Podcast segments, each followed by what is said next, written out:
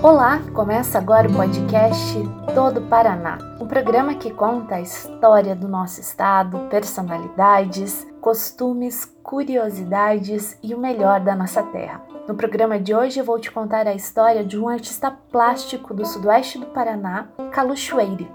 Ele transforma conceitos em esculturas. Vem comigo? Nas ruínas de um antigo britador desativado há décadas, no alto da Zona Sul, em Pato Branco, o artista plástico Sinésio Pereira Chueire, o Calu, instalou seu ateliê e sua residência. O local escolhido para nossa entrevista mais parece um trabalho a ser concluído por Vicky Muniz. Com um pé direito alto, o lugar apresenta abundância de sucata de metais, resíduos de madeira, argila e pó. Muito pó, matérias-primas de suas obras de simpatia rara e didática reservada aos bons mestres, Calu recebeu-me e logo apresentou um busto de mulher sobre a mesa, quebrado em diversas partes. A peça, uma de suas obras, agora transformada em várias, foi um troféu entregue a uma empreendedora. A fragmentação foi resultado do erro de cálculos e da falta de atenção de uma auxiliar doméstica ao retirar a poeira acumulada sobre o objeto. Como um ourives, Calu passou a dar atenção ao trabalho que exigia precisão enquanto conversávamos. Ao invés de metal precioso, o artista separou resina, cola e pó de café usado e seco ao sol para cumprir o desafio de encontrar o tom amadeirado adequado e semelhante ao da peça original. Aos poucos, o artesão tímido foi revelando-se e compartilhou que a paixão pela arte de esculpir começou ainda na infância, no norte do Paraná, enquanto brincava com a argila, material que nos anos mais tarde despertaria novamente seu interesse. Com a herança artesanal do pai, um profissional sapateiro de descendência libanesa, Kalu aprendeu a trabalhar com o couro, habilidade que permitiu vender muitos sapatos, bolsas e acessórios em feiras hippies de Londrina e Rolândia. Graduado em educação física, ele chegou ao sudoeste do Paraná quando ainda era acadêmico e por lá ficou depois de formado.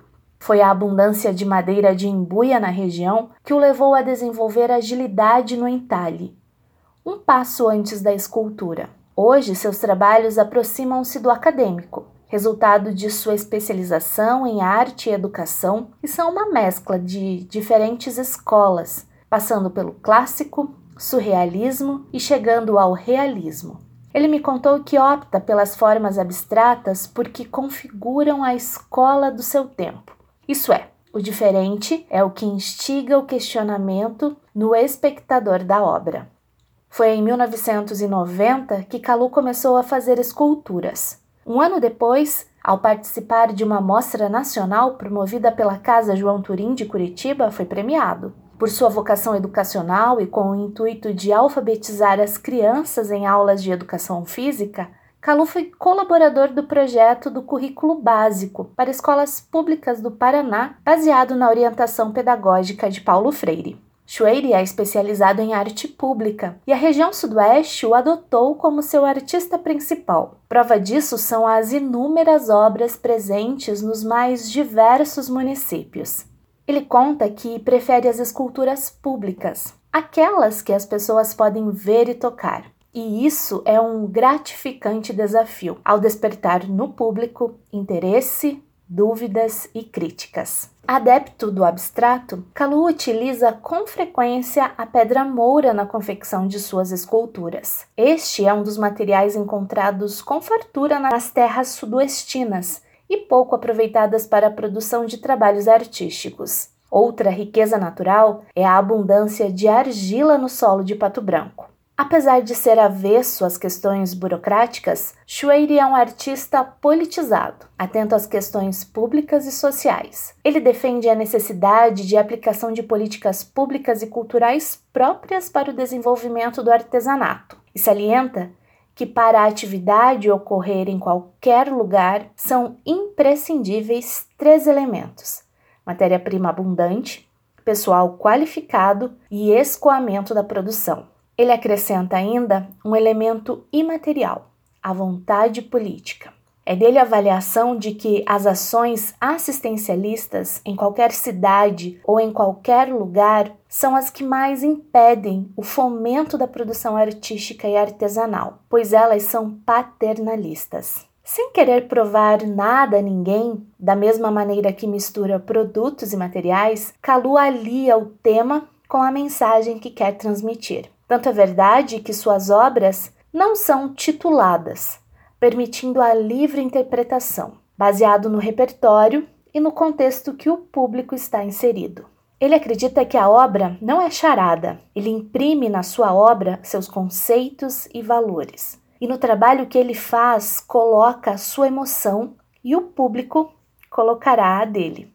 Kalu acredita que a arte fala por si. Para identificar suas produções, Kalu ressalta que as categoriza por épocas e por locais onde as produziu. Há anos aguardava ansioso a mudança para o seu novo ateliê, e isso pode ser visto no seu trabalho. Ele me contou que as mudanças são recomeços, são novos pontos de partida. No espaço atual, o artesão tem à sua disposição novas matérias-primas, diferentes sonhos e amadurecimento profissional e pessoal. Apesar de deixar o público entender por si só o significado da obra, o artista revela uma pitada de decepção quando, por um motivo qualquer, sua obra é alvo de vandalismo ou ainda quando ganha uma denominação pejorativa. E isso ocorreu com um dos seus trabalhos mais queridos. Shueiri, um bom contador de histórias, revela que, ainda criança, em Ibaiti, havia uma beneficiadora de café que fazia a torra do produto de maneira artesanal com o grão in natura que os produtores entregavam no local. Anos mais tarde, já adulto, retornou à terra natal e a antiga fábrica era agora um escritório de desenvolvimento de softwares. Essa mudança o inspirou. Ele produziu a escultura de um agricultor sobre forma circular, equilibrando uma enxada nas mãos. Ele lembra que a ideia era representar a passagem do artesanal para o tecnológico, sem perder o primeiro de vista. O que Schweire desconhecia era uma figura folclórica na cidade, que capinava terrenos e andava sempre acompanhado de uma enxada, chamado por todos de Lebrão.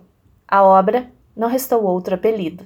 Ciente de que a iniciativa privada tem tomado para si muitas vezes a responsabilidade que cabe ao poder público pelo desenvolvimento de ações culturais e educativas, Calo revela um mecenas de seus trabalhos. O empresário patobranquense Cláudio Petrikowski é um dos importantes incentivadores dos artistas da região, e com seu apoio poderá concretizar um sonho antigo. No mesmo local onde hoje mora e tem seu ateliê, Schweire pretende implantar uma galeria de arte. O próximo passo a ser dado é ter a própria fundição. Termina aqui mais um podcast todo Paraná. Quero agradecer a você que acompanhou o nosso programa até aqui. Lembrando que no nosso blog todoparaná.wordpress.com você pode deixar suas dicas, suas sugestões, avaliações sobre os nossos programas e será um prazer recebê-las. Até o próximo episódio.